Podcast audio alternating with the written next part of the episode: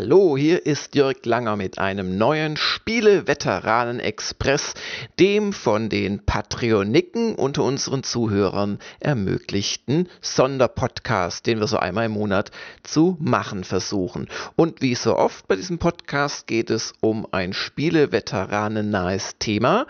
Heute nämlich das Neo Geo Mini, eine weitere dieser Replikakonsolen, die ich ausprobiert habe in den letzten Tagen und die doch eins, zwei Besonderheiten hat. Das Neo Geo Mini ist ein offizielles Produkt der SNK Corporation und äh, ähnelt auch in einem bestimmten Punkt der ehemaligen Luxuskonsole. Zur Erinnerung, das Grundgerät damals, dessen Witz ja war, dass man tatsächlich Spielhallen Technik ins Wohnzimmer sich holen konnte, kostete so etwa 1000 D-Mark und jedes einzelne Spiel nochmal 200 bis 300 D-Mark. Also wer den Porsche schon in der Garage hatte, der konnte sich dann vielleicht noch eine SNK-Konsole dazu leisten.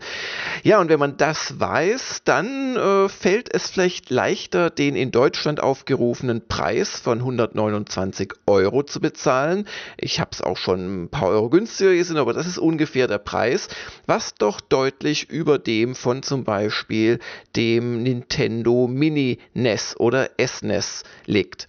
Allerdings hat die Konsole auch eine Besonderheit und das ist ein eigenes Farbdisplay. Dazu komme ich gleich noch.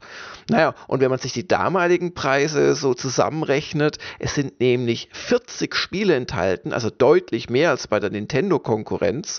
Und äh, ja, wenn wir das mal zusammenrechnen, Grundkonsole, jedes Spiel 2 bis 300 Euro, dann kommt man auf einen damaligen Wert von etwa 10.000 D-Mark, den man mit dieser Mini-Konsole quasi bekommt. Und da nehmen sich doch dann 129 Euro fast schon billig aus. Und das Ganze ähnelt im Prinzip einem Mini-Tisch. Kabinett. Also so einem gab ja die Spielautomaten in Draufgucktischfassungen, in den großen schrankartigen Fassungen und in so einem Mittelding, wo sie eben nochmal wo drauf standen. So wirkt dieses Ding. Es ist wirklich eine Replika. Macht einfach vom Zusehen her, vom Angucken, vom, vom in der Hand halten richtig Spaß. Das Display ist der eigentliche Star des Neo Geo Mini.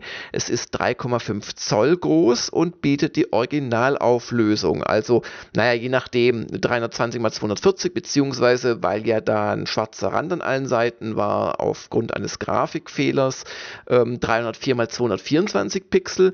Gezählt habe ich sie nicht, aber es scheint mir wirklich exakt die Originalauflösung zu sein, denn das Display ist wirklich knackscharf soweit es halt mit so wenigen Pixeln möglich ist. Das ganze Gerät wiegt etwa 400 Gramm, ist etwa 11 cm breit, 14 cm tief und 16 cm hoch, wobei die Höhe durch so einen blauen Sonnenschutz kommt, der sich oberhalb des schräg platzierten Displays findet. Und schräg platziert deswegen, dass man, auch wenn man es vor sich auf den Tisch stellt, noch komfortabel drauf gucken kann. Das Display ist nicht nur scharf, sondern auch blickwinkelstabil. Also es können tatsächlich auch, wenn zwei Spieler damit spielen, ähm, beide quasi von links und rechts draufschauen und sehen noch was. Allerdings 3,5 Zoll ist das nicht riesengroß, aber man gewöhnt sich dran. Und die Grafik war ja auch jetzt nicht super detailliert, außer natürlich damals. Da war sie vor allem wahnsinnig farbstark und schön und animationsreich und flüssig. Und das alles bietet auch das Neo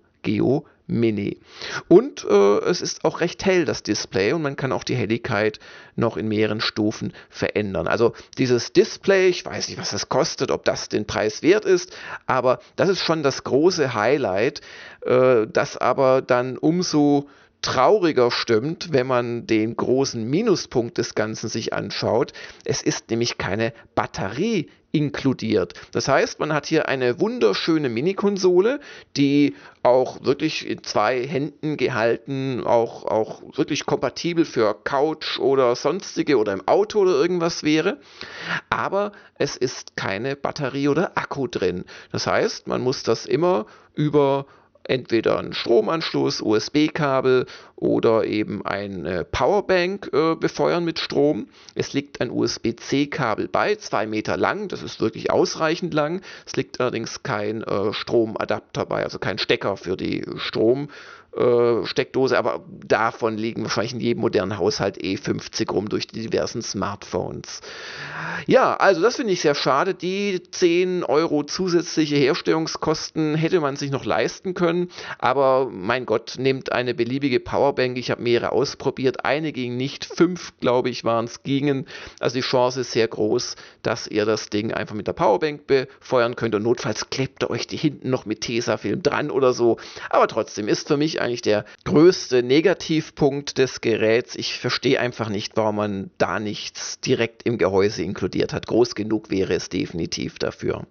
Was auch noch seltsam ist, auch wenn es mich nicht so stört, einfach weil ich nie eine SNK-Konsole besaß, konnte ich mir nicht leisten, hat mich auch nicht interessiert, ähm, das ist die Anordnung der Tasten. Die entspricht weder den normalen Neo Geo Controllern noch diesem großen äh, Arcade-artigen IS-Controller, sondern es ist im Prinzip das Layout des normalen Controllers, also ich rede jetzt von den vier Hauptbuttons A, B, C, D, aber so um 45 Grad nach links gekippt, also ganz ganz seltsam. Also unten links quasi liegt B, rechts daneben D und rechts oben vom B A und davon nochmal rechts C. Also das Ganze bildet quasi ein nach rechts gekipptes Rechteck oder eine Art Raute. So. Und ähm, ja, da muss man sich als alter Fan sicherlich dran gewöhnen. Äh, mir hat es keine Probleme bereitet, weil ich wie gesagt nicht wusste, wie die Originaltasten äh, vom Layout her lagen. Und ich vermute mal, wenn ich mir jetzt, ich habe es natürlich gerade in der Hand, übrigens, ich, ich simuliere mal Klickgeräusche. Und ich vermute, dass dieses Layout an den Start-Select-Tasten liegt, die dann links von, der, äh, von dem Tastenblock kommen. Und links davon ist dann der Analog-Stick und viel mehr Platz ist da einfach nicht drauf, aber trotzdem eine etwas komische Entscheidung. Kommen wir mal zu diesem Stick. Das ist leider, wie auch die Buttons, kein Mikro Tastenstick. Und ähm, das ist sehr schade, denn diese äh, SNK-Spiele waren ja ganz überwiegend Prügelspiele oder Brawler oder ja, so Seitwärts-Scroller wie Metal Slug und Co. Und bei all diesen Spielen ist es sehr wichtig, präzise auch in die acht Himmelsrichtungen steuern zu können. Und dieser Stick hat das nicht. Der geht quasi nahtlos durch. Aber davon abgesehen, also das Stick ist relativ süß, ist so ein schwarzer Knubbel, nicht sehr hoch, aber ähm, fühlt sich eigentlich nicht schlecht an und ist von einer starken Feder wirklich, äh, ja, ich kann das nicht messen, eine Zehntelsekunde nachdem ihr ihn loslasst, wieder in der exakten Mittelposition. Also das ist schon kein schlechter Stick, also wenn man es mal zum Beispiel mit dem äh, unseligen C64 Mini Joystick vergleicht, überhaupt kein Vergleich, wirklich gut, aber er hat halt keine Mikroschalter und ähm, er hat dadurch keine klaren acht Richtungen. Das muss man einfach äh, wissen und das ist sicherlich auch ein kleiner Nachteil, obwohl er durchaus wertig wirkt und bei eingeschaltetem Gerät ist er noch von so einem blau leuchtenden Ring umgeben. Sieht eigentlich ziemlich cool aus. Ja, äh, überhaupt die ganze Plastikkonsole ist echt schick, ähm, macht sich gut auf jedem Schreibtisch, in jedem Regal und wenn ihr es auf dem Schreibtisch stehen habt und dauerhaft mit dem USB-Port verbunden, fehlt auch äh, der Akku nicht so, weil dann schaltet ihr das einfach ein, könnt losspielen und fertig. Die eigentlichen Buttons sind ja auch keine Mikroschalter-Buttons, habe ich gerade gesagt, aber durchaus so, dass sie äh, mir keine Sorge bereiten, wenn ich da so richtig drauf prügle. Sonderlich hochwertig wirken sie allerdings auch nicht. Es gibt an dem Gerät mehrere Anschlüsse, also einmal hinten USB-C für den Strom, dann gibt es einen ähm, Mini-Klinkenanschluss für einen Kopfhörer, es sind auch Lautsprecher oder ein Lautsprecher enthalten. Äh, der ist allerdings, ja, wenn man es leise macht, ganz okay, aber wenn man ganz laut dreht, eher quäkig. Also da empfehle ich, weil das äh, die ähm, Neo Geo hatte wirklich geile Musik und auch diese Mini-Konsole scheint alle Kanäle und so weiter zu haben ähm, und Sprachausgabe und alles. Da empfehle ich wirklich einen Kopfhörer anzuschließen und dann ist ein Mini-HDMI-Anschluss dran, um das Ding auch an Fernseher zu bringen oder einen Monitor. Allerdings liegt kein Mini-HDMI auf Groß-HDMI Kabel bei. Und ähm, ich habe es trotzdem mal angeschlossen. Bei uns in der Redaktion liegt das Zeug ja rum. Und ich muss sagen, das Bild wirkt sehr verwaschen. Ganz anders als auf dem Display selbst und auch ganz anders als auf dem Mini-NES und Mini-SNES. Also da ähm, wurde nicht versucht, quasi ähm, möglichst pixelgenaue Ausgabe zu machen. Ja, und dann gibt es noch den einen Ausschaltknopf, der rastet spürbar ein Das war auch etwas wackelig. Und dann gibt es links und rechts noch an den Seiten also Anschlüsse für die extra nachzukaufenden ähm, Mini-Controller äh, fürs Neo Geo Mini. Äh, die kosten so rund 35 Euro das Stück. Wenn man aber zu zweit spielen möchte, ist das doch sehr zu empfehlen, zumal ja wirklich die allermeisten enthaltenen Spiele Zwei-Spieler-Spiele sind oder optionale Zwei-Spieler-Spiele. Ähm, ja, also würde ich zumindest vielleicht einen empfehlen. Man kann dann übrigens auch zu zweit spielen mit einem Controller und der eigentlichen Konsole. Man kann auch mit der Konsole spielen, wenn man das Ding an Fernseher angeschlossen hat. Aber das bequemste ist es nicht. Ja, kommen wir mal so ganz langsam zu den Spielen. Ach, noch eine kleine Info zu den Kopfhörern. Das ist gut gelöst. Wenn man da hinten was einstöpselt, dann ist der äh, eingebaute Lautsprecher sofort leise. Also das ist wirklich gut. Und ansonsten begrüßt euch halt nach dem Einschalten so ein typisches Hauptmenü, wie ihr es auch von anderen Mini-Konsolen her kennt, wo ihr halt die ganzen 40 Spiele durchscrollen könnt. Außerdem kommt ihr da in die Einstellungen rein. Und da gibt es nicht wahnsinnig viel zu machen. Ihr könnt die Sprache wählen, darunter Englisch, Deutsch, Französisch, Italienisch, Spanisch und ähm, ihr dürft die Sortierung der Spiele wählen. Also sollen sie voreingestellt sortiert werden oder nach den zuletzt gespielten angeordnet. Und ihr könnt ja noch die Displayhelligkeit und natürlich die Lautstärke bestimmen. Und dann gibt es eben die 40 Spiele, zu denen ich gleich komme. Und auch da frei nach dem Vorbild von äh, ja, Nintendo Mini NES könnt ihr pro Spiel vier Saves anlegen, also auch bei den vielen Spielen, die keine Saves boten. Ähm, zumindest in der Heimversion boten, glaube ich, die wenigsten Spiele ein wirkliches Speichern, aber äh, durch das manuelle Speichern in vier Slots könnt ihr das quasi umgehen, könnt euch auch ein bisschen so durchsterben, so lange probieren, bis ein Bossgegner äh, schafft und ihr kommt in dieses Menü dann innerhalb des Spiels einfach durch Drücken von äh, Start und Select gleichzeitig und dann ist es auch gleich zu erreichen. Save als zweites von oben, also ist wirklich komfortabel und ihr seht sogar dann im Hauptmenü, äh, wie viele der vier Slots schon belegt sind, der, der Speicherslots. Also das ist wirklich sehr guter Standard.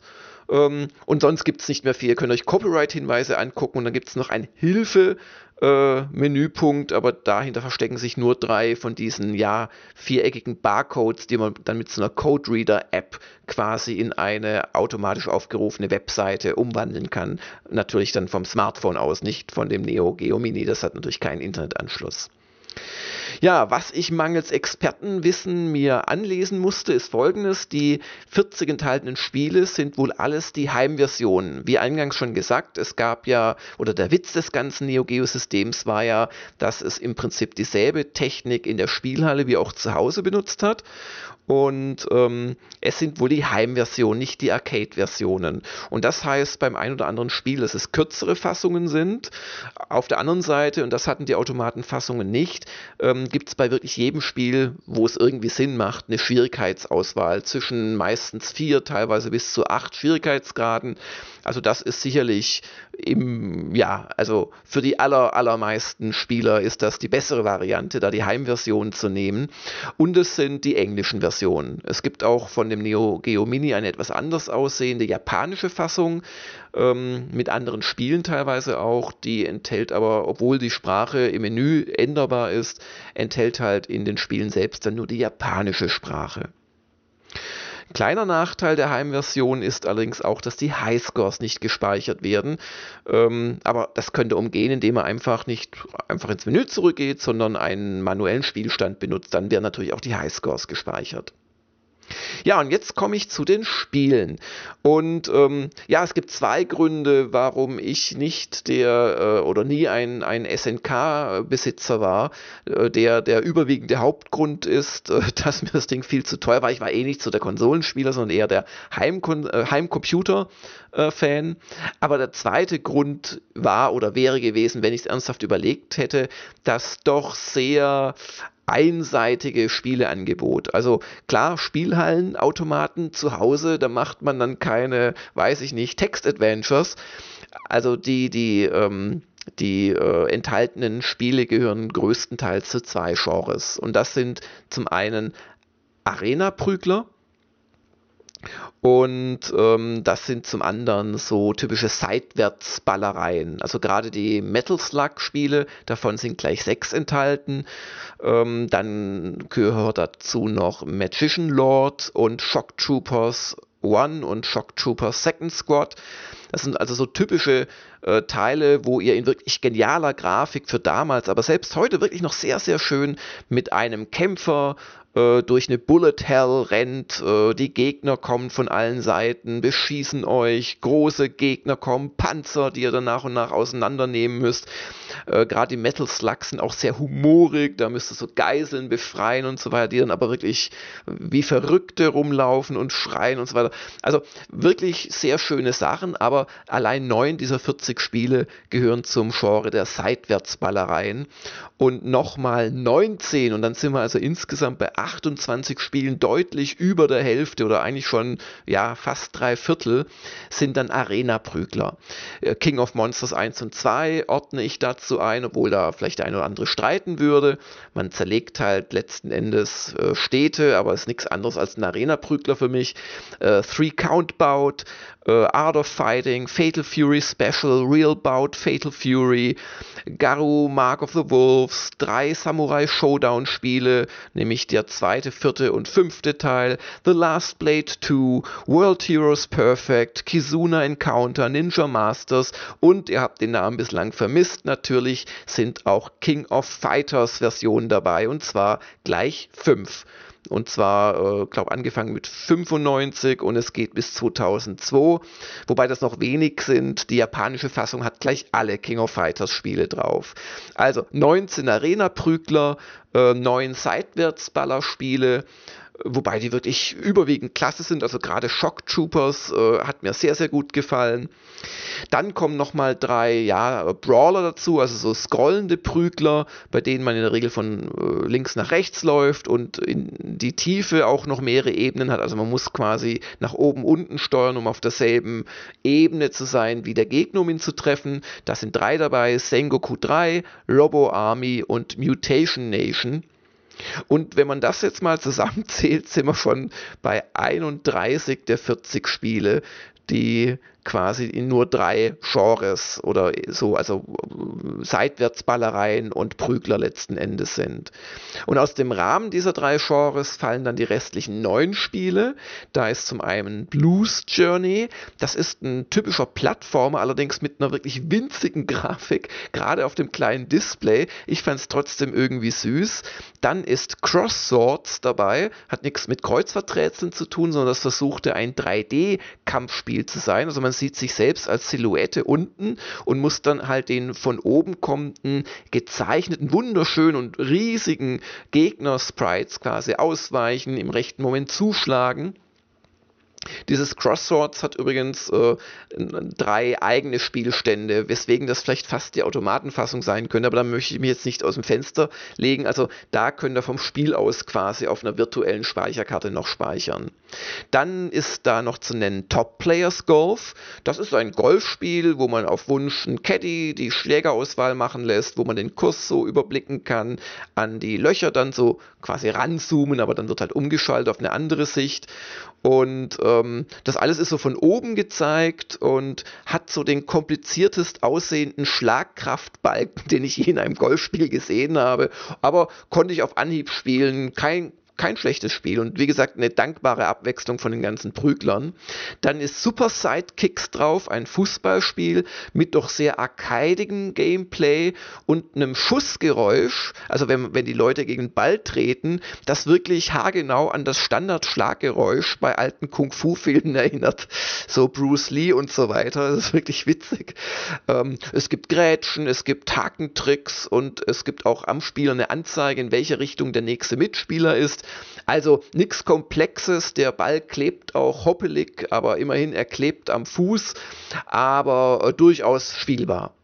Dann gibt es Football Frenzy. Ich habe übrigens alle Spiele zumindest kurz angespielt, teilweise aber nur ein paar Sekunden lang. Und Football Frenzy gehörte zu den paar Sekunden Spielen. Das ist nämlich American Football. Auch recht arcadic, wie mir es scheint, aber völlig uninteressant für mich persönlich.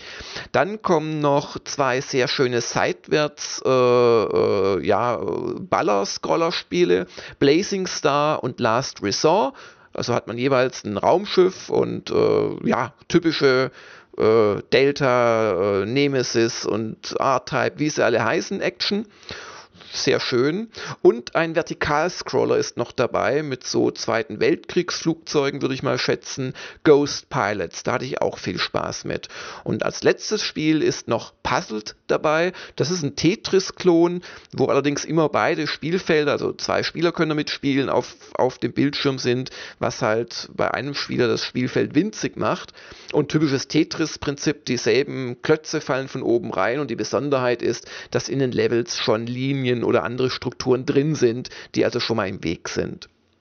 Ja, wie gesagt, ich habe etliche Spiele länger gespielt, die meisten allerdings nur also wenige Minuten, da will ich ehrlich sein, oder auch mal nur Sekunden. Ich bin aber bei ein paar Spielen wirklich hängen geblieben, namentlich bei dem ersten Metal Slug, die ändern sich auch nach hinten nicht mehr, die Grafik wird ein bisschen schöner bei Metal Slug 5. Äh, Shock Troopers habe ich sehr gern gespielt, das ist im Prinzip ja so eine Art Kommandos, man läuft da vor allem von unten nach oben, aber ab und zu auch mal zur Seite. Wirklich tolle Grafik, also und, und viel extra Gegner und Bullet Hell und immer was los. Und sehr gern habe ich auch Ghost Pilots gespielt, dem gerade erwähnten Vertikal-Ballerspiel. Ja, ich mag die Grafik, die ist echt toll. Ich kann aber selbst bei den Arena-Prüglern, die mir persönlich gar nichts geben, verstehen, wieso diese Spielkonsole damals trotz des enormen Preises überhaupt gekauft wurde, weil du hast da riesige, detaillierte Sprites, du hast eine tolle Musik, oft auch Sprachausgabe, teils Englisch, teils Japanisch und oft wunderschöne, auch animierte Arenen, die teilweise so ein bisschen rauszoomen, äh, wenn die Kämpfer sich weiter entfernen. Also das ist echt ein faszinierendes Teil gewesen damals und macht auch heute immer noch eine gute Figur. Allerdings fiel mir halt jetzt auch beim Power durchseppen durch die ganzen Spiele auf, wie ähnlich sich insbesondere diese 19 Arena-Prügler sind. Gut, äh, nehmen wir mal die beiden King of the Monsters raus, weil die wirklich ein bisschen ungewöhnlicher sind von der Perspektive her. Aber ob das jetzt Three Count Bout ist oder Fatal Fury Special oder World Heroes Perfect, man hat eigentlich den Eindruck, da wurden immer nur die Kämpfe und die Arenen ausgetauscht. Also man sieht es oft schon wirklich im Hauptmenü des Spiels. Das ist jetzt wieder genau dieselbe Programmtechnik dahinter und nur andere Kämpfer. Und damit komme ich zu meinem Fazit zum Neo Geo Mini. Rein haptisch und äußerlich ist das Ding eine Wucht. Es ist allerdings mit 130 Euro, wobei ihr es wahrscheinlich auch für 10 Euro oder so günstiger finden werdet, eine relativ große Kapitalanlage dafür, dass man sich vielleicht dann doch nur ins Regal stellt, wie viele dieser Mini-Konsolen, wenn man mal ehrlich ist. Aber es ist dann die schönste von all diesen Mini-Konsolen, denn es hat ein eigenes Display. Der größte Knackpunkt ist tatsächlich der fehlende Akku. Ich kann einfach nicht verstehen, wie man auf die Idee kommen kann, das wegzulassen.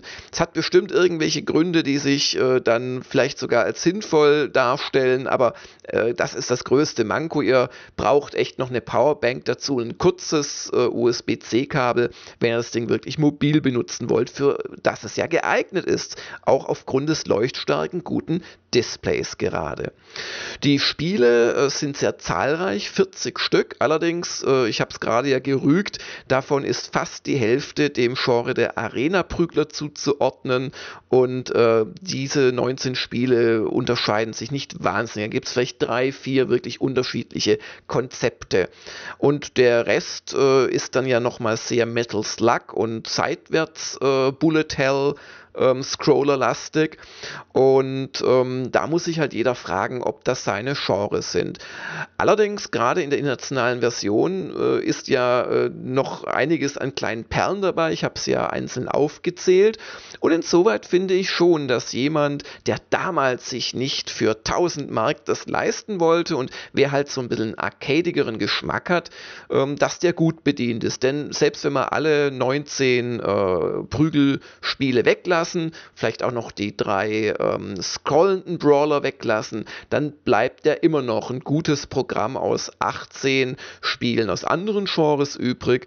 Und die Grafik ist wirklich toll, der Sound ist toll, die Bedienung geht gut, wenngleich die Kritik am Joystick äh, erhalten bleibt. Es sind eben keine dedizierten acht Richtungen, die ihr durch Schaltgeräusch äh, hören könnt. Und ja, insoweit bestimmt kein schlechtes Gerät und auf jeden Fall für Retro-Fans eine Überlegung wert.